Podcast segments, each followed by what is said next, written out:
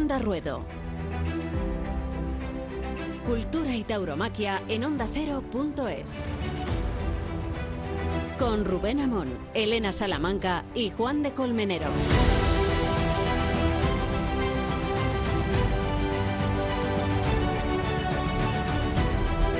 Puede que hayan visto la imagen. Aparece reclinado en la cama el banderiero Juan José Domínguez. A su izquierda están con las vías puestas en sus respectivos brazos el novillero Manuel Pereira y el matador Pablo Aguado, con muletas este último, tratando de abrirse camino después de la coronada que sufrió en el mano a mano de Vista Alegre. Dos días antes había caído gravísimamente herido el banderillero, el novillero Manuel Pereira, y en coincidencia con la tarde en que se produjo el mano a mano de Aguado y, y Rocarrey, se produjo esa estremecedora cornada, o cornadas, de Juan José Domínguez. Por si hubiera poco dramatismo, la imagen que les estoy contando y que fue tomada en el hospital de la Clínica del Rosario de Madrid, custodia la imagen, digo, Juan José Padilla como diciendo, anda que nos queda.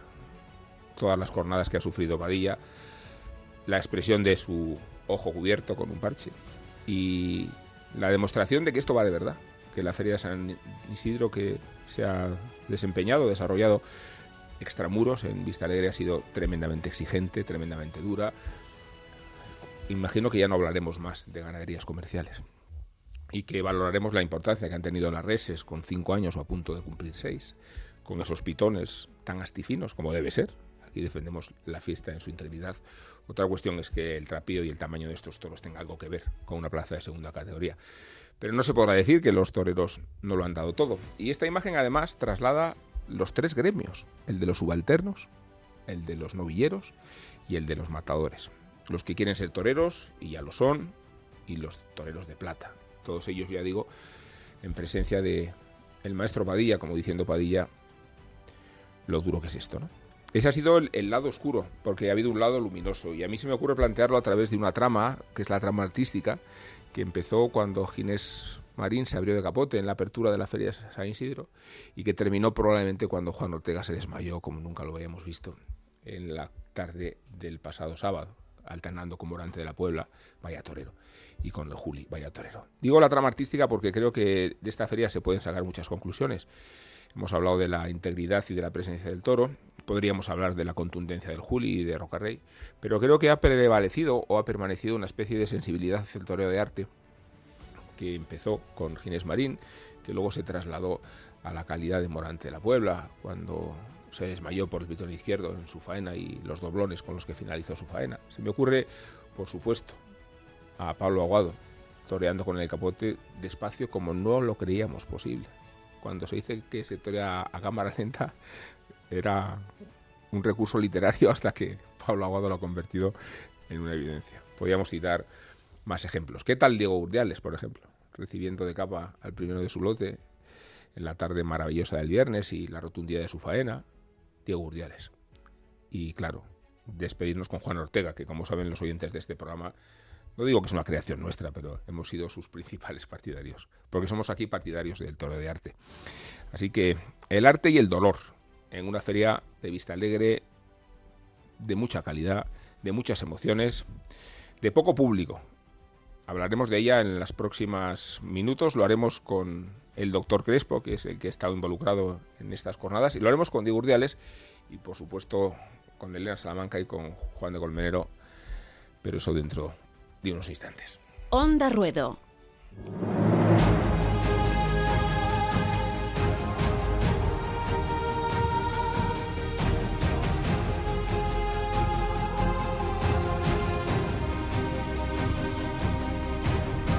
Bueno, Elena, Juan de, si os parece, vamos a conversar con Enrique Crespo, que es el doctor entre cuyas manos han pasado la situación extrema de Juan José Domínguez y de Manuel Pereira, sin quitar importancia, por supuesto, a la jornada que sufrió eh, Pablo Aguado. Doctor, ¿qué tal? ¿Cómo estás? ¿Qué tal? Pues nada, muy bien. Ya finalizada la feria y, bueno, pues ya retomando la actividad mía diaria. Eh, te voy a tutear pero no, no, por falta de respeto. Eh, hombre, que no. Y quería preguntarte precisamente. te admiro mucho, por cierto. no, quería preguntarte, doctor, eh, primero, ¿cómo están los tres? Entiendo que la situación de gravedad es diferente, que hay una escala de más a menos, pero, pero queríamos saber cómo estaban los tres toreros. Bueno, pues empezando, bueno, iba a decir de menos gravedad, porque no hay que olvidar que a Pablo Aguado tenía el muslo partido, ¿eh? Hmm. eh bueno, pues Pablo Aguado y el sábado por la mañana le quité le quitamos el último drenaje y, se fue para Sevilla donde creo que hoy ya pasa revisión con el doctor Mulet que es el cirujano jefe de la maestranza de allí. Y como no tengo noticias pues se supone que son buenas noticias ¿eh? luego no obstante a lo largo del día hablaré con el doctor Mulet. Eh, Manuel Pereira luego me había pasado no pasado todavía porque me aquí directamente y ayer pasaron otros compañeros y, y creo que hoy se va para casa milagrosamente milagrosamente ya le van a dar el alta hospitalaria. Los dos últimos días que yo estuve con él estaba muy animado, estaba andando, le, habían quitado ya los sueros y en fin, y estaba mucho más animado que al principio. Por tanto, es buena señal, pero tiene, y así se lo han explicado, hay que ser muy cauto las tres próximas semanas. ¿eh? Em, y en cuanto a Juan José Domínguez, pasaré luego a verle. Ayer le retiraron todos los tubos, los drenajes y le empezaron a dar em, alimento por vía oral y no tiene fiebre. Y el único inconveniente que ha surgido, aparte de, de, lo que ya tenía, pues es que le han detectado en la muñeca izquierda una fractura de escafoides, que era lo que le faltaba al hombre, ¿no? Eh, pero la última vez que estuve antes de ayer con él estaba animado, sonriendo y bueno, y con bastante menos dolor. Y eso es lo que puedo decir a día de hoy. Sí, er, eres un médico experimentado. No sé, cuando viste en directo la, acogida de Domínguez, eh, si llegaste a, a, temerte, voy a decir lo peor, que es lo que nos temimos todos, dada la ferocidad de la jornada. Por supuesto, fue una sensación impactante, brutal. Eh, y además el toro no le dejaba. y, yo tuve la sensación de que lo había matado. Sí o de que, o de que iba, iba agónico para fallecer en la enfermería. Lo digo sinceramente. Eh, y él mismo, eh, él mismo, en manos de los brazos de sus compañeros, me ha matado, doctor, me ha matado, me ha matado, me ha matado. Esas fueron sus palabras, ¿no? Inmediatamente se le durmió y, y le abrimos la vida, le abrimos el tórax, el pecho. Y afortunadamente no, no afectaba a ninguna, digamos, a ninguna estructura vital. Pero, pero eh, pudo tener consecuencias fatales. ¿Por qué? Porque, por ejemplo, una de las trayectorias, la que se iba hacia la axila, no llegó a entrar en la axila. Y en la axila hay unas estructuras importantísimas, sobre todo el plexo nervioso axilar y todos los vasos axilares. Un arrancamiento de la arteria axilar ahí pues, tiene unas consecuencias tremendas. Pero es que otra de las trayectorias, la que llegó por encima de la clavícula, y si en lugar de ir por encima va por debajo, le podía haber lesionado los vasos subclavios que son de una categoría, de un grosor, bueno, bueno, tremendo. Y la tercera trayectoria que pudo haberle matado es la que le para el esternón en lugar de irse hacia el cuello, que se mete en el cuello y nos cuento las estructuras que hay ahí. Qué barbaridad. Entonces, hasta que no tuvimos eh, explorada la herida de toda su amplitud, pues no teníamos la certeza no teníamos la certeza de que no iba a tener lesiones vitales como afortunadamente no la tuvo, pero la, acogida fue espeluznante. E incluso me han dicho compañeros que me han llamado que viéndolo por la tele dejaron de verla, dejaron de ver la corrida porque pensaban, se pensaban lo peor. No es que queramos hacer hoy un programa ahora, doctor, pero es que hay que acreditar la, la gravedad y la violencia de las jornadas. Eh, eh, en el caso de Pereira, a quien primero le impresiona es a él mismo, ¿no? Encontrarse en esa situación casi como en el paquete intestinal fuera, ¿no? Fue una... Hay, hay, una foto tremenda eh, en el suelo ya que se, agarra la, la, parte baja del abdomen y con las tripas, agarra los intestinos y la cara de pavor que tiene, eh, bueno, es, es, bárbara, es una cosa, una, imagen que, cuando la has visto pues te impacta, pero es que el chico mm, entra a la enfermería primero con un tremendo dolor. ¿Por qué? ¿De dónde viene el dolor? El dolor físico. ¿eh? Eh, porque al sacarte los intestinos tiran de, un nervio muy grueso eh, que está de, que es el que digamos inerva todo el intestino grueso y delgado y esa tensión de ese nervio le provoca un dolor tremendo me recordó mucho la jornada que tuve en, Huesca de Francisco Rivera Ordóñez mm. entró con unos dolores intensísimos no pero es que además el chaval entró en un estado de shock neurógeno que, bueno, hasta el punto que le hizo perder la conciencia. Antes de dormirle, mientras se le estaba desvistiendo, perdió la conciencia. Yo creo que de ese estado de shock. Y, mm, bueno, sus palabras últimas al maestro Padilla, mientras le estábamos eh, entre todos desnudando, quitando el vestido de torear, pues, maestro, maestro, me voy a morir. Esas fueron sus últimas palabras y perdió la conciencia. Y luego ya se le reanimó, se le durmió y lo, y lo operamos. Y ahí le exploramos toda la cavidad abdominal, toda, y afortunadamente para él no había ningún tipo de lesión. Tiene toda la pared abdominal, toda la musculatura abdominal desgarrada, pero no tiene, no había ni perforaciones de las vísceras eh, huecas como el intestino grueso delgado, ni, ni, ni del hígado, ni del vaso, ¿sabes? Dice el parte una trayectoria de 40 centímetros y otra de 30, ¿no? Sí, la de 30 es la que se le va, es la segunda, porque yo creo que la primera trayectoria, la que se mete en el abdomen, que le abre prácticamente el abdomen, es la es la, el, el momento de la acogida.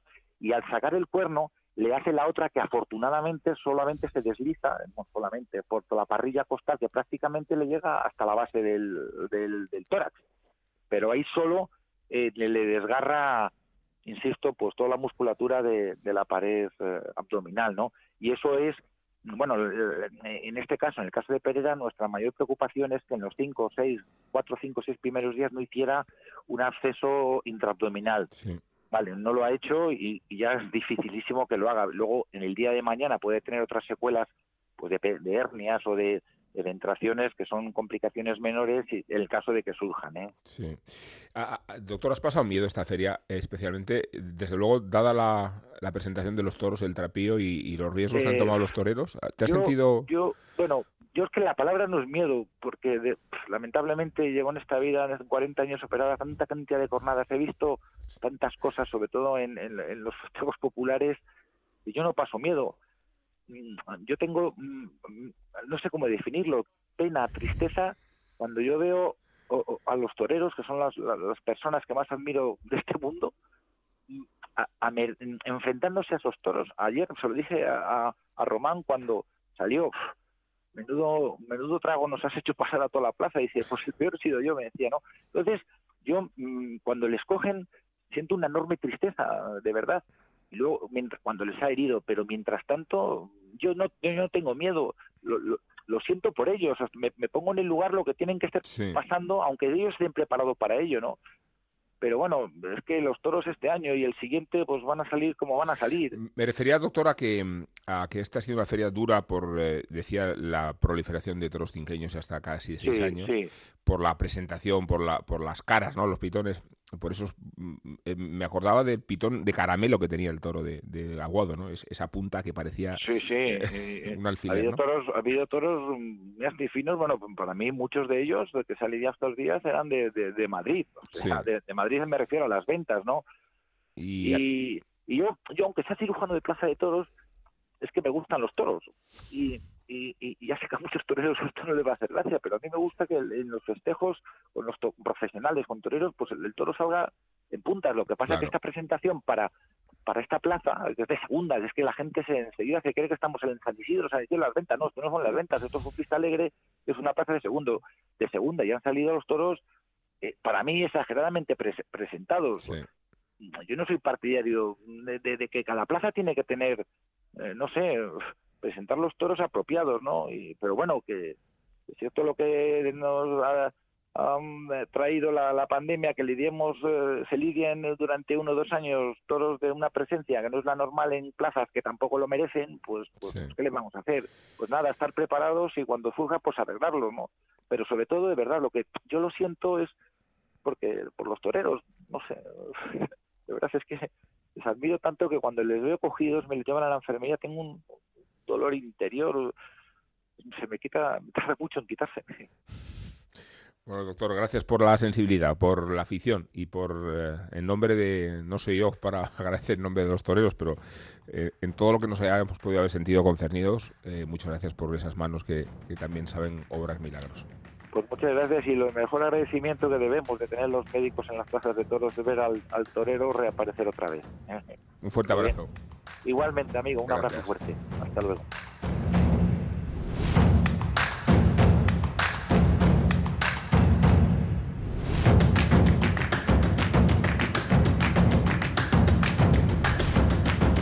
Pues Diego Urdiales tuvo un gesto muy sensible, muy bonito, que fue aprovechar. me, estoy ahogando. Estás emocionado por la entrevista, Rubén. La verdad que es impresionante la, entrevista al, doctor. ¿eh? Eh, Espeluznante, sí. ¿Cómo describía lo que le iba contando hasta que perdió completamente la conciencia? Lo que le iba contando eh, eh, de camino a la enfermería y lo que le contó en ese momento no ha sido impactante, la verdad. No decía que Diego Urdiales tuvo el detalle, el gesto de brindar una de sus faenas a los toreros heridos, que no es puro corporativismo, ¿no? Insisto con la sensibilidad y queríamos hablar contigo no solo por este gesto, sino por la imponente actuación que tuvo el viernes pasado en, en, la plaza. Voy a decir de Madrid porque a mí es que no, no, me, no me, da la sensación de, la única que hemos tenido, de que esto fuera una plaza de segunda. Maestro, ¿qué tal?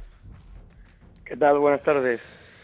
Pues, Diego, primero, darte la enhorabuena. No, no sé si esperabas tanto de una tarde, después de todas las limitaciones con las que venían, hay que aclarar a la audiencia que arrastrabas este esta lesión, esta fractura de la tibia de la que te has recuperado, eh, cuando terminas la faena y cortas la oreja, le dices a tu apoderado, a Luis Miguel y al mando, había que venir, ¿no? Eso es lo que le dices. Sí, así es, así es. La verdad que, que bueno, pues ha sido muy duro, ¿no? Todo, todos estos días, porque bueno, pues tuve la, la lesión eh, en el campo unos días antes y, y, bueno, pues he pasado una semana bastante complicada, más allá de los dolores físicos, sobre todo la responsabilidad mental, ¿no? Y, ya no digo conmigo, conmigo mismo, sino con el toreo, con la profesión y sobre todo con, con la gente, porque si iba, debía ser para dar el 100%, ¿no? Sí. Ahora bien, te sorprendiste a ti mismo, ya sé que eres muy consciente de la situación en la que te encontrabas, pero empezar tu reencuentro con Madrid pegando no sé cuántos lances fueron. Ya no digo la cantidad, porque es que valorarlos por la cantidad eh, sería casi prestar poca atención a la calidad, que es por la cantidad y por la calidad de, esa serie de recibo. Sí, bueno, eh, de verdad que tenía tenía muchas ganas, ¿no? Mucha ansia, ¿no? De torear con el capote bien, porque llevo bastante tiempo sintiendo cosas muy bonitas y, uno pues eh, tiene dentro el, el, sentir que, que, cuando le envista un toro pues pues va a ser va a ser capaz de poder expresar todo eso no esa esa vuelta de tuerca que, que, quizás le he dado a mi toro con, con el capote y, y bueno pues eh, tenía un poco la obsesión no de que cuando uno me embistiera porque además no había tenido la suerte de que me embistieran mm. en las corridas que había toreado ni siquiera en el campo no y iba un poco obsesionado y por eso además el recibo fue, fue más largo. ¿no? Y luego cuajas el toro con la muleta, a la faena que brindas y, vemos, bueno, yo creo que, tuviste muchísimo mérito con el primero, eh, con la corrida de Vitoriano del Río, que fue extremadamente exigente. Me hace mucha gracia, digo, el título y categoría de toros comerciales, ¿verdad? Y después cuajas el segundo toro con una rotundidad y con una plasticidad, las dos cosas. Yo te vi con un sitio enorme, pero sobre todo se te vio torear otra vez muy despacio, ¿no? Sí, sí, la verdad que el primer toro, bueno, en general la corrida, ¿no? Fue bastante exigente y el primer toro sí que me sorprendió porque, bueno, eh, quizás pensé que, que el toro me amagó en algún momento con rajarse ya con el capote, yo lo sentí y, y bueno, pues eh, quizás pensaba que, que, no iba a ser tan pronto, ¿no? Pero sí que el toro pues eh, tuvo una medida muy muy exigente y, y al final pues eh, hubo momentos, sobre todo con la mano izquierda, que, que ya el toro rajado pues pude correrle la mano despacio, ¿no?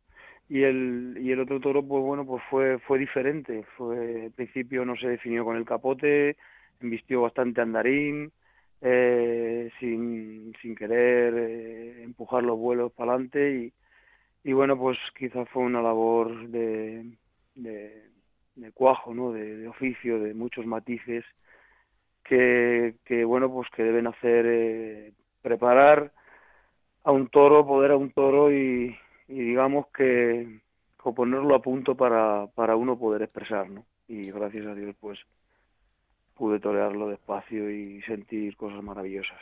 Bueno, digo que el, balance de una oreja tiene poco que decir porque, aparte de parecerme un balance miserable respecto a los méritos que tuviste, en realidad has, trascendido ya esa, esa especie de, capítulo de, estadísticas, ¿no?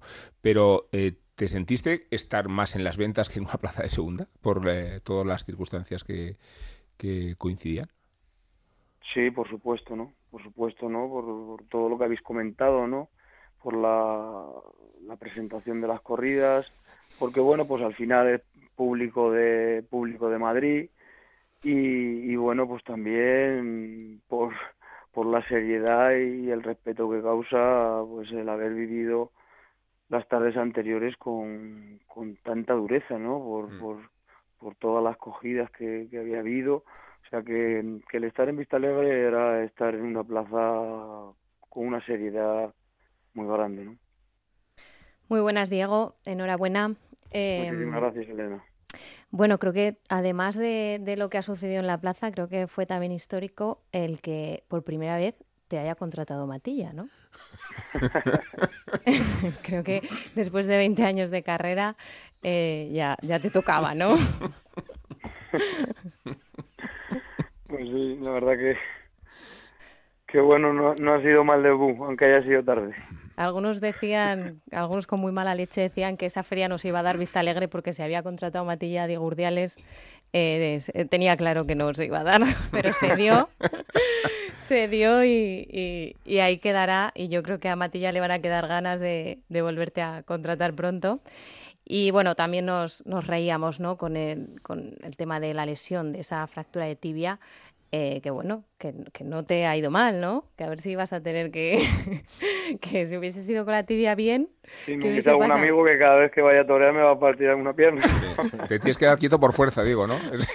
claro. Está Juan de Colmenero también aquí. Sí, maestro, enhorabuena. Eh, Muchísimas gracias. hubo momentos hubo momentos que a mí me recordó, hubo momentos con la mano izquierda, tú lo has dicho, ¿no? Que ese reconciliarte contigo mismo, con, el toreo que querías y lo necesitabas. Hubo momentos que a mí me recordó con la mano izquierda eh, el triunfo con aquel toro de Fuente Imbro en, la Feria de Otoño del 2018. Eh, ¿Te sentiste, o sea, pudiste terminar reconfortado, reconciliándote, como decías al principio y explicabas, después de la faena? Pues eh, la verdad que las sensaciones eh, fueron fueron extraordinarias. No sé, quizás eh, algo de lo que me siento orgulloso porque porque siento como aficionado y como torero que, que debe ser así es que no no se parecen mis faenas, ¿no? Y, y para mí eso es, es importante, ¿no? Porque cada toro es diferente y, y cada momento es diferente, incluso el de uno mismo, ¿no? La forma de, sentir y de expresar, la, la, forma en que uno se levanta por la mañana y, tiene unas sensaciones son muy diferentes cada día, ¿no?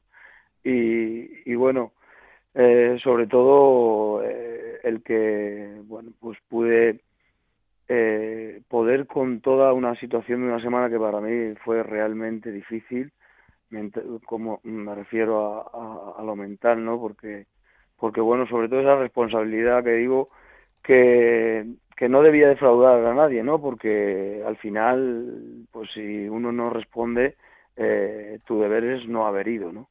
Mm, y esa, esa responsabilidad para mí era, era muy grande. Eh, la pude superar, eh, creo que, que con creces y sobre todo pues olvidarme de todo y dejarme llevar intentar estar a la altura de, las circunstancias por las condiciones que me planteaban los toros y a la vez poder sentir lo que, lo que llevo dentro. ¿no? Eh, Diego, y, por terminar esta conversación, eh, queríamos que hicieras una reflexión sobre el toro de cinco años para seis. Cuánto exigente es, cuánto da la impresión de que se hunden en la, en la arena, ¿no? Eh, y el sentido que desarrollan y, y, qué va a suponer para la fiesta habituarnos a que la excepción sea un cuatreño. ¿no? Eh, ¿Cuánto va a cambiar la fiesta de los toros si se empieza a dar por válido, por bueno, por costumbre, que los toros tengan esta edad y esta, y esta madurez y, diría incluso esta capacidad de acierto cuando se trata de cornear, no sé. Hombre, yo creo que no es bueno, ¿no? No es bueno para la fiesta porque porque sobre todo es evidente, ¿no? A lo largo de la historia el porcentaje de toros eh, que, que, tienen eh, esa edad, pues, pues hace que, sobre todo, porque cuando un toro es realmente bueno, eh, pues yo digo que quizás hasta en eso también influye, ¿no? Que, que el tipo de embestida siendo buena eh, sea un, un poco diferente, ¿no? Pero, la, pero bueno, pues no lo es tanto. Pero sí que cuando, cuando desarrolla complicaciones, que es eh, en la mayoría de las ocasiones, porque los toros, un toro franco, un toro bueno, de principio a final, es eh, un milagro que te salga, eh, esas complicaciones necesitan de, de estar pues, pues muy cuajado, de, de estar muy preciso y, y, y a la vez eh, sabes que, que, en cualquier momento pues el, el, cambio de comportamiento pues es eh, mucho más evidente que en un toro pues de menor edad no y claro pues la exigencia para todos pues es, es tremenda. Maestro, pues te damos las gracias por la actuación del viernes, por haberla compartido aquí después con nosotros. Te deseamos mucha suerte y, y, de verdad reconocemos mucho el mérito que estáis teniendo los toreros en una feria que no solo ha sido dura por el toro, sino que encima es, habéis hecho un sacrificio económico que habrá que ponderar porque el toro más grande y la moneda más pequeña eh, pone de manifiesto el esfuerzo que estáis haciendo. Si es por el bien del toreo, bienvenido sea. Un fuerte abrazo, digo. Igualmente a todos. Un abrazo. Muchísimas gracias. Onda Ruedo. Cultura y tauromaquia en ondacero.es.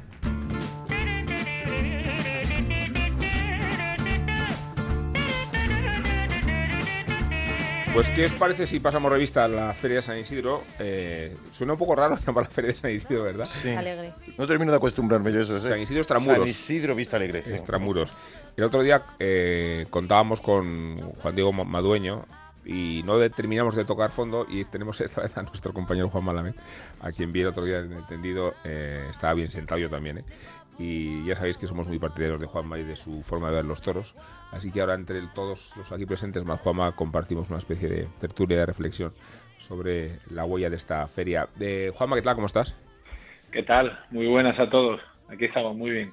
¿Cómo te has encontrado tú en esta feria desde la perspectiva del espectador exigente en este San Isidro que es por un lado y no es por otro? ¿Cómo has vivido tú la feria? ¿Raro? Bueno, se, se, a mí se me ha hecho muy raro, ¿no? Se me ha hecho muy raro el, el cambio del paisaje natural de San Isidro, ¿no? Eh, el otro día leía un tuit muy bueno de Antonio Díaz que decía devolvernos los toros, que esto está tapado, ¿no? Como, un, como una persona que llegaba a la plaza y decía, ¿esto qué es, no? No, pero, pero a mí se me ha hecho raro, pero bendita rareza, ¿no? Porque de no poder ir a los toros durante 19 meses, creo que ha sido, a poder pegarnos este atracón, yo creo que ha sido una auténtica maravilla. Y encima han embestido los toros y ha habido toreo caro, toreo del bueno, que es el que analizaremos ahora seguro, ¿no? Sí. Pero mi, mi balance es muy positivo, es muy positivo porque dentro de las circunstancias y de la pandemia aunque se haya tenido que celebrar en Vista Alegre, este ha sido un San Isidro bastante positivo. Sí, enfatizábamos antes, eh, Juanma, este hilo de buen toreo que ha habido desde que Ginés Marín se abrió de capote, después llegando a Morante de la Puebla, eh, el día mmm, de su competencia, el, el, el, la tarde que toreó tan despacio con el capote y con la muleta con la mano izquierda, eh, después llegamos a Pablo Aguado y una forma y una que inverosímil con el capote hasta hasta llegar a, a, Juan Ortega, ¿no? Digo que a, ahí estaba, ¿no? esa especie de hilo conductor del buen toreo, obviamente incluimos a, a Diego Urdiales. A Diego, sí. Mm. Para mí han sido cuatro momentos extraordinarios, extraordinarios, el de José Antonio Morante, eh, Pablo Aguado, Diego Urdiales y Juan Ortega. Para mí son las cuatro esquinitas de, de, de del toreo excelso de esta, de esta feria, ¿no? Yo uh, acabé extasiado aquella tarde de, de Morante, toreó maravillosamente bien con ese vestido mostaza tan bonito, ¿no? Con los sí, de morillas negras, tan antiguo, con la con la montera decimonónica y, y creo que tanto Urdiales como Juan Ortega, sobre todo Ortega, sublimaron el toreo clásico y me pareció que estuvieron a, a, a un nivel extraordinario fuera la categoría de la que fuera la, plaza. ¿eh? Los, dos reventaron el toreo. Pero si yo me tengo que quedar con algo, con algo que se me quede a mí tatuado en la memoria para siempre, ya lo sé, son las tres Verónicas que vio Pablo Aguado por el pitón derecho, en, en esa corrida. Que yo casi, casi literalmente me partí la camisa. Yo iba allí con un con un político, no diremos quién, ¿no? Al que, invité, al que invité a los toros. Perdiste los papeles, ¿no? Pero estás loco. Y yo le respondí, pero ¿cómo no me voy a volver loco? Pero si eso es lo más grande que he visto yo en mucho tiempo, ¿no? y eso fue, eso fue absolutamente el delirio. Vamos, yo de verdad que eso, para mí, para mí eso se me ha quedado, eh, ya digo, como un fogonazo en la mente para siempre. Lances de Lances de recibo, ¿eh? Sí, o sea, que no, es el, un quinte con un puyazo y el toro templado, mm. son lances de recibo de una necesidad. yo creo que inverosímil. no, sé si recuerdas, Rubén, que te lo, comenté incluso al día siguiente y lo volvimos a ver, y lo volvimos a ver otra vez, y luego otra vez, eh, porque yo estuve, cuando estaba en la plaza, que, me pasó algo parecido a lo de Juanma, yo, yo me levanté y dije, esto no, no me creo lo que estoy viendo, no me lo creo. Eh, y luego, y luego eh, cuando vuelves a verlo, lo estuvimos viendo al día siguiente, no, no es cámara lenta. No es, que no, no, es cámara lenta. no, es una cámara lenta, ¿no? Porque, porque claro, esto no es, era imposible verlo sin, sin cámara lenta. Yo estoy de acuerdo con eso. Sin olvidar, estoy de acuerdo con, con, lo que ha dicho Juanma y lo de la profundidad de Juan Ortega con, con ese, de Juan Ortega con ese toreo que, también dejó a la gente completamente diciendo, bueno, aquí tenemos otra cosa, pisando otros terrenos y, y, viendo otra cosa completamente diferente a lo que eh, íbamos viendo. Pero luego no hay que olvidar, no hay que olvidar tampoco eh, la doble faceta que ha tenido el Juli, que a mí me ha sorprendido en esta, en esta, en esta feria. Como ganadero, como ganadero, en, la novia del Freiso y como y, las dos tardes que, ha tenido haciendo como hace, a mí me, a mí, me ha sorprendido, porque la verdad que Juli no, no, de un tiempo a esta parte no era... Se ha hecho julista.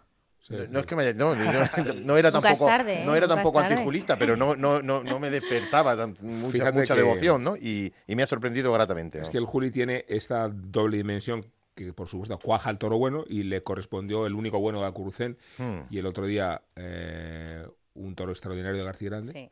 Pero el que no enviste o el que medio enviste él lo transforma en otro es toro. Que es un superdotado del toreo, fue un niño prodigio y sigue siendo un joven prodigio y será un maestro prodigio del toreo. A mí de Pablo Aguado que hablábamos antes, no sé si os pasó como a mí, un cierto aroma a romero eh, esa manera de echarse hacia adelante, la cintura, eh, esa parsimonia, eh, me quiso recordar a, esas Verónicas de, Curro, ¿no? No sé, yo sé que Juanma es muy currista. la mano de dentro, más mm. allá de la taleguilla, bueno, sí. fue extraordinario, extraordinario, de verdad. Mm. Sin, embargo, después de ver aquello y volvernos locos en, ese instante, mm, en, en, ese, en, ese, mismo toro, creo recordar que era el cuarto de la tarde, eh, yo vi que eh, el inicio de la, de la, de la faena de muleta como que mm, atosigó demasiado. Eh, es verdad que perdió la fuerza, pero atosigó demasiado en el inicio de... Lo inició por abajo, pero luego lo atosigó en los primeros muletazos y, eso hizo que, bueno, que luego no, no, pudiera ser, como no pudo ser. Y, y, lo, intentó eh, remediar en, el sexto, pero, pero yo íbamos, íbamos muchos a ver a Pablo Aguado y, nos quedamos con, con aquello que vimos, ¿no? Tan grandioso. Sí, yo en la de Juan Pedro Domecq, la del viernes 14 me parece que era, eh, me quedé con un mal sabor de boca. Pablo Aguado no lo vi fresco, lo vi sin ideas, sin, sin echar la pata para adelante y además con, uno de los toros más francos de la corrida, ¿no? Sin embargo, el miércoles, eh, bueno, ya vi otra otra faceta de Pablo Aguado sin llegar a ser el que el que nos enamoró en el toreo de muleta, me refiero, ¿eh? Sí. Pero cuando pasa un suceso extraordinario como este, pues al final lo, opaca todo, ¿no? Eclipsa todo, Yo creo que vivimos de estos destellos tan, tan, tan potentes, ¿no? No, yo, yo esta imagen que dice Juanma de, de perder los papeles, yo la viví. Y eso solo ocurre de forma espontánea y rotunda y poquísimas veces en nuestras vidas. ¿eh? Eso de, no ocurre, a mí sí, sí, no ocurre muy pocas veces. enloquecer en el tendido. Levantarte, echarte la mano a la cabeza, echarte la mano a la cabeza. Yo recuerdo ese momento, se me pasó muy rápido, pero luego al mismo tiempo por eso quería volver a verlo, ¿no? Oye, el minuto que es, y todavía no hemos hablado de Rocaray, no sé por qué no ha aparecido todavía, eh, y estuvo rotundo esa tarde. Juanma, ¿cómo, estuvo, Rocaray? ¿Qué te parece? Poderoso. No, Rocaray estuvo, pues tú lo has dicho, absolutamente rotundo. Sí, pero no hemos hablado ninguno de él. claro, pero porque se nos ve el plumero. Todos de acuerdo, pero algo pasa. No, pero con, con este tipo de, toreros, igual que con el Juli, que son absolutamente imprescindibles y, oye, incomparables en, la rotundidad que, que, tienen, en cómo mandan, ¿no? es que casi se les descuenta el, éxito, ¿no? Yo creo que Rocarrey el miércoles estuvo muy bien, estuvo muy bien en, figurón, que es lo que es, aunque menos el viernes, menos el, el viernes 21 con la de Victoriano. Lo vi, bueno, pues más perdido, más perdido o con un planteamiento menos fresco en la, en la cabeza y los toros le pudieron, que esto es algo que, que es difícil decir en el caso de Roca Rey, ¿no? Pero bueno, Roca ha vuelto como es él, ¿no? Hmm. Absolutamente un torbellino y es para mí es el torero que en términos generales tiene la facilidad, la mayor facilidad para vulcanizar los tendidos, ¿no? Cualquier cosa que hace enseguida trepa por, por, por los asientos y la gente se vuelve se vuelve hacia él, ¿no? bueno, y sin duda el, el, torero más taquillero de la feria, ¿eh? Roca, ¿eh? Sí, bueno, dentro de lo poco que han tirado de las Sí, así es. pero que las entradas más presentables se correspondieron con las dos de Roca. Sí, sí, sí, totalmente. Bueno, es que él es el acontecimiento que hay que ver, ¿no? Y es cuando tú, y os pasará a vosotros, ¿no? Cuando uno va a los toros con gente que no eh, sabe mucho, no entiende mucho, lo que les impresiona es Roca Rey, pero sin duda, vamos. Y esa manera de, pasearse por el filo de la navaja siempre, en cualquier momento y con cualquier toro, ¿no? eso yo creo que no tiene, que no tiene precio a la hora de, pasar por la taquilla. Esa arrogancia de, máxima figura. En la parte más oscura, Juanma, eh, obviamente hemos estado hablando al principio del programa con, el doctor Crespo a propósito de las cornadas. Digo, la feria ha sido durísima, ¿no? En, en ese fondo de corridas tan agresivas, discriminando, por supuesto, la categoría de los toros comerciales y, la sangre que se ha derramado. Mencionaba hasta un hasta el tercero de, de Urdiales, que en el momento de puntear un toro eh, le, echa, le echa mano y le rompe la taleguía. O sea, una especie de estado de... ¿no? de se ha vivido la, la feria como un estado de, de presión y de, y de gravedad, ¿verdad? creo que fue Zavala, ¿no? El que dijo, en esta plaza te coge hasta la sombra. Y, qué miedo, por favor. La verdad es que el otro gran héroe de la, de la feria, el gran héroe en general de, de Carabanchel ha sido Enrique Crespo.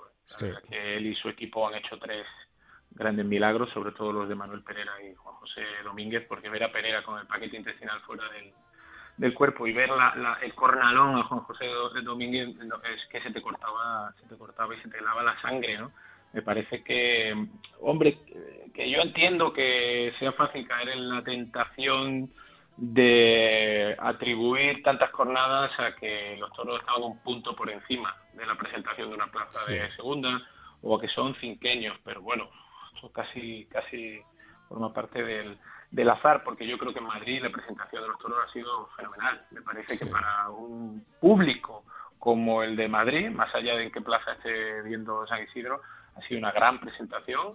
Ya digo que un par de escalones por encima de lo que es la categoría de la plaza, ¿eh?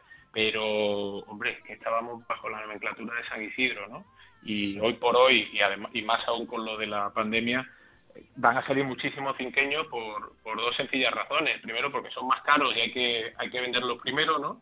Y segundo, porque rematan mejor la presentación, que es así. En las ganaderías, digamos, de, de, lo que llaman el mononcaste, Domecq y tal, todos estos eh, toros tienen más tiempo las fundas, eh, rematan un poquito más los pitones y además, pues bueno, acaban acaban mejor rematados de, presentación. En fin, yo no hilaría una cosa con la otra, pero me parece que ha sido absolutamente... No, y quedarnos, eso es, y quedarnos con, con lo bueno. Eh, eh, gran presentación, excelentes carteles, eh, ha habido triunfos, hemos visto cosas, decías, decías antes, al principio, Juanma, decía, todo raro, y que yo también lo sentía los primeros días que iba, ¿no? Pero bendita rareza, ¿no? Mm. Porque hemos vuelto... ciclo continuado en Madrid. Exactamente, continuado en Madrid y con triunfos, con carteles muy redondos y, con, y con las ganaderías que se, han, que se han, yo creo que se han portado de forma buena. Estuvo en el mano a mano, precisamente la, presidenta de, la Comunidad de Madrid, Isabel Díaz Ayuso, y, y bueno, aparte de todos los selfies, todos los aplausos y toda la cosa, había aficionados que le decían, está muy bien, pero los toros en las ventas, ¿no? pero los toros en las ventas. Bueno, es que sin menospreciar, no, ojo, pero también hay que el esfuerzo de la empresa, el esfuerzo de ver toros en Madrid y el esfuerzo de todo lo que estábamos diciendo ahora de estos carteles con esta presentación, yo creo que es algo que hay que aplaudir, ¿no? Totalmente, y, Matilla, la verdad es que ha hecho una gran feria y la, mm. ha rematado. Si fuera otro, quizás estaríamos halagándolo más, así que hay que ser justo y, y, lo, y, lo, alabo. Y lo alabo. Ahora bien, ahora que tú has citado lo de Ayuso, Ayuso que por cierto hizo la propuesta más surrealista de todas las que han hecho los políticos alrededor de los toros, que es consagrar el 12 de octubre como una fecha taurina. Pero señora, ¿en qué país ha vivido usted? El 12 de octubre lleva décadas siendo una fecha, una fecha taurina, ¿no? Pero bueno, esto forma parte de lo que a mi juicio, y una vez que ya se han curado y, tienen el alta los toreros corneados y que están fuera de peligro, a mi juicio el punto negro, el lunar, lo peor de esta feria ha sido la grosera deriva identitaria que hemos vivido en la plaza de Vista Alegre. Eso está ocurriendo. una pesadez. Eso, está, eso, está, eso, es un cansineo absurdo eh, y, que, y, completa, pero, pero eso estamos en una época en la que está ocurriendo eso. yo espero que yo espero que eso vaya bajando. Pero bueno, eso en las ventas ya ha pasado. Ya pasaba eso. En los últimos dos años se trata ya pasaba, de ¿eh? tener un mínimo respeto a lo que pasa en el Son ruedo. muy Eh. Estaba el Juli montando la espada. Y escuchar un Viva España mientras monta la espada. Viva y, un, Atleti. y un Viva no sé qué. Viva el Atleti. Montando la espada. O sea, es que se rompe. En esa plaza. la- Sí, yo creo que va- sí, tiene- Forza Atleti, yo no sé, ha tenido sí. algunos defectos. Creo que el- los precios de las entradas han sido desproporcionados.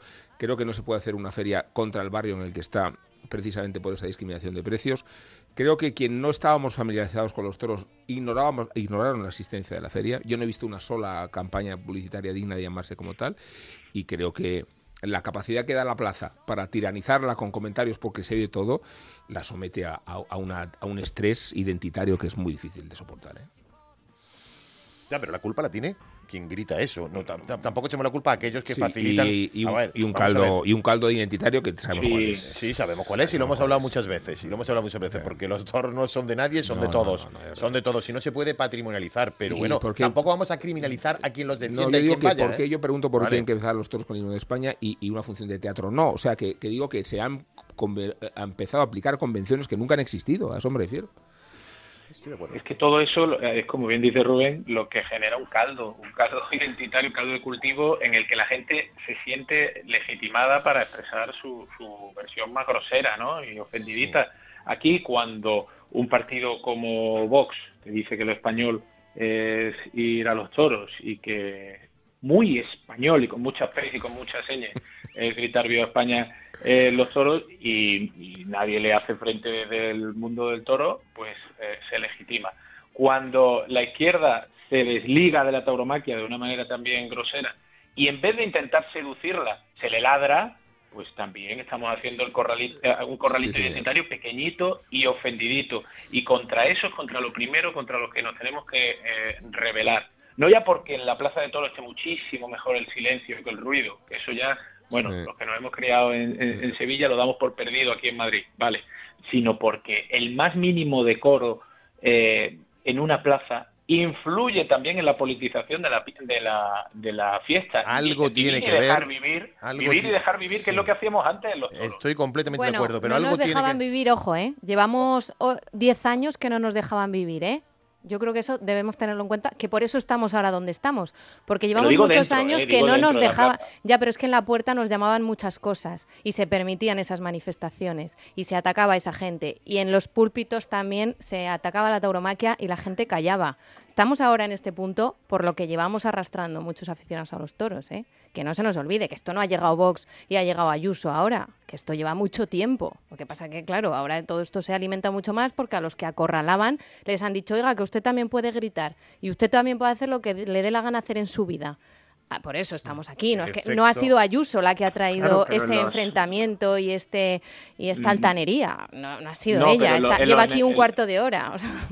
Ya, pero los enemigos externos estamos todos de acuerdo. Yo creo que no vamos a tener ninguna duda. Sí, Bueno, pues hay, eso, hay algo, claro, pero... pues hay que algo de mecanismo de, hay algo de mecanismo Pero de- nadie los frenaba, nadie les ponía freno. Déjame esto. De uno en uno. Sí, eso, eso Qué es ganas tenías de decirlo. Eso tenía ganas de decirlo. Juanma, que te queremos, que qué buen aficionado eres. eh, periodista ya no te lo digo porque eso ya lo sabes. Pero que un placer estar contigo eh, haciendo memoria y balance de esta Feria de San Isidro. Un fuerte abrazo. Ojalá y, y muchísimas gracias a ti, que el placer es mío de escucharos siempre. Un abrazo. Gracias. Un abrazo, Un Juanma. abrazo. Hasta luego. Onda Ruedo.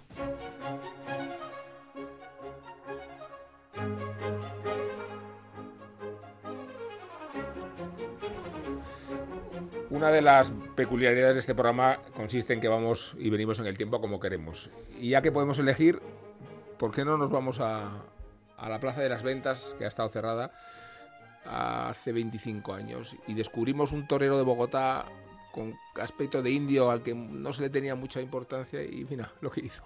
La puerta está abierta.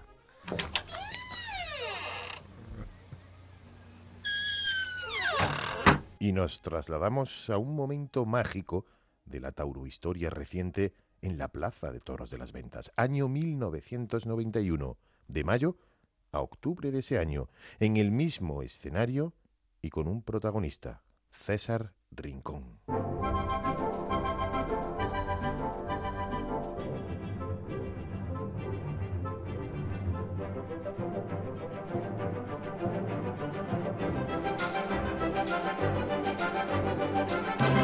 Se produjo lo nunca visto en días consecutivos, el idilio del torero colombiano con la primera plaza del mundo, casi siete años después de su confirmación en ese mismo lugar y en su debut en la Feria de San Isidro el 21 de mayo de 1991, César Rincón rindió y puso boca abajo a las ventas. Con la muleta en la mano izquierda, corriendo muy bien la mano César Rincón, qué bien lo está embarcando. Cómo suenan de fuerte los solares en la plaza. Y poco a poco que está consiguiendo armar un buen lío este torero colombiano en la Plaza de Toros de Madrid. Extraordinario, extraordinario. Ahí sin enmendarse el pase de pecho y ha puesto la plaza boca abajo. Retransmitido por Radio Televisión Española, Toros de Baltasar Iván, sexto de la tarde, citándolo de lejos, dándole distancia a un astado que galopaba y cabeceaba en el comienzo, serie con la mano derecha, abrochando con dos de pecho, serie al natural y una nueva serie por la derecha y gran estocada.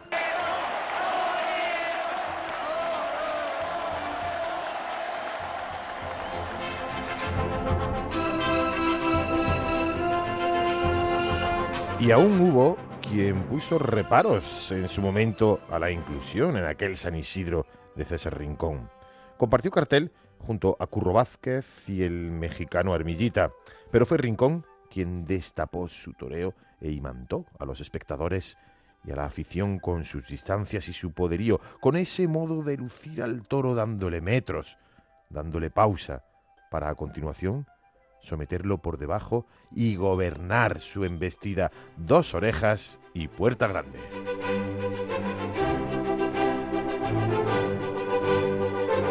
Y sin apenas saborear esa puerta grande, sin que apenas pasaran unas horas, se produjo un hecho insólito. Repetir paseillo al día siguiente. Rincón aceptó esa misma noche la sustitución de Fernando Lozano al día siguiente para lidiar un encierro de Murteira. Y la historia se repitió, pues en presencia de Ruiz Miguel y de Espartaco volvió a cortar las dos orejas y salir de nuevo por la puerta grande. Hubo mucha gente que, amigos que me dijeron que, que no tenía que por, por qué torear al día siguiente, que disfrutara mucho más de mis dos orejas, de ese triunfo. Y pues realmente yo pensaba, si Madrid me vio triunfar, pues y si me tiene que dar algo grande me lo tiene que dar. Y al otro día pues salí muy dispuesto y, y pensando que como si no hubiese triunfado en la tarde anterior. Lo contaba al día siguiente el propio diestro colombiano. Se quedó con un momento de aquella segunda tarde de Puerta Grande.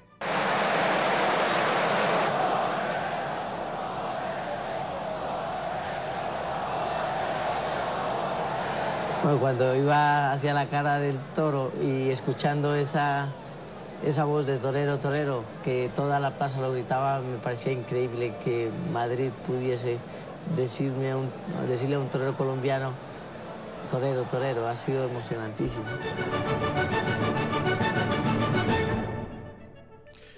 Y la hazaña repetida, ya histórica, en la Plaza de las Ventas no quedó en esas dos tardes. El año 1991 fue el año de Rincón en Madrid. Y aún saldría en hombros en otras dos ocasiones más, en la beneficencia de ese año y en la Feria de Otoño, la histórica beneficencia de ese año, en la que salió a hombros junto a Ortega Cano y al ganadero Samuel Flores, o la Feria de Otoño, donde volvió a triunfar jugándose el tipo con un astado de Moura el día que confirmó Lugillano.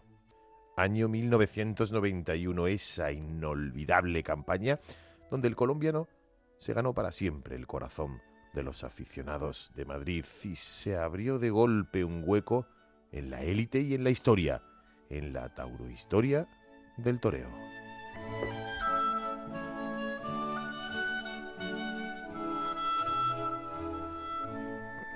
Vaya torero, ¿eh? Vaya recuerdos. Porque Elena Salamanca era más joven. Sí, era muy jovencita. Sí. Pero lo he visto, ¿eh? Lo que tiene madurez es tu epílogo, Elena. sí. Está maduro ya. Nos vamos. Y aquí nos vamos como debemos irnos, con categoría, Juan de, ¿a que sí? Cerrando, programón. Gracias, Juan de. Gracias, Gracias, Elena. Venga, que vengo con bronca esta semana. Pero bronca fuerte. A todos aquellos, como hemos comentado, que no paran de gritar ¡Viva España! durante las faenas. Son insoportables, cansinos, repetitivos y obvios. Todos estamos de acuerdo con su grito, que viva España. Precisamente por eso, que se calle en la boca, por Dios. Qué manera más cansina de llamar la atención. Y cuando encima lo gritan mientras el torero se está cuadrando para entrar a matar, bueno, pues eso, bronca fuerte.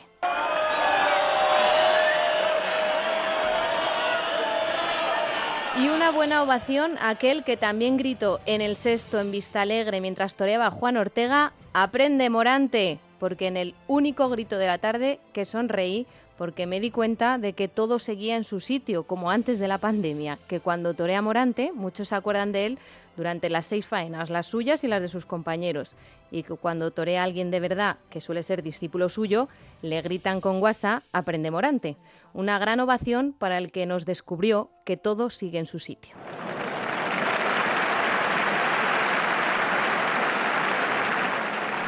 Ahora pitos para las espadas que no entran. Las últimas, las de Juan Ortega y las de Román. Después de todo lo que dejaron con sus faenas en distintos conceptos, no puede ser que la tizona no haga su labor, aunque quien la empuja sea la misma mano que creó la obra previa. Enhorabuena Ortega y Román, pero no sería mejor haberlos matado, aunque como dijo cabreado el torero valenciano, con su gracia, 50 toros he toreado, pues 50 toros he pinchado pitos para esas espadas.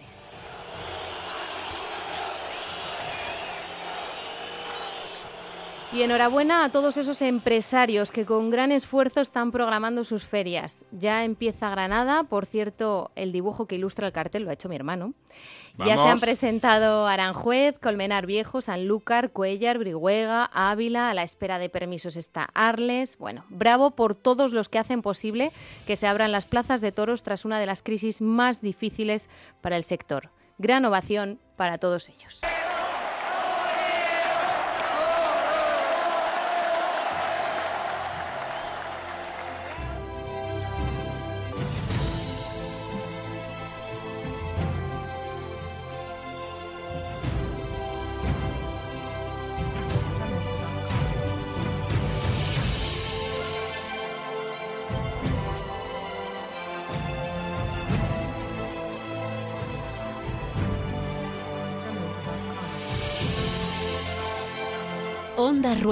Cultura y Tauromaquia en Onda Cero.es, con Rubén Amón, Elena Salamanca y Juan de Dios Colmenero.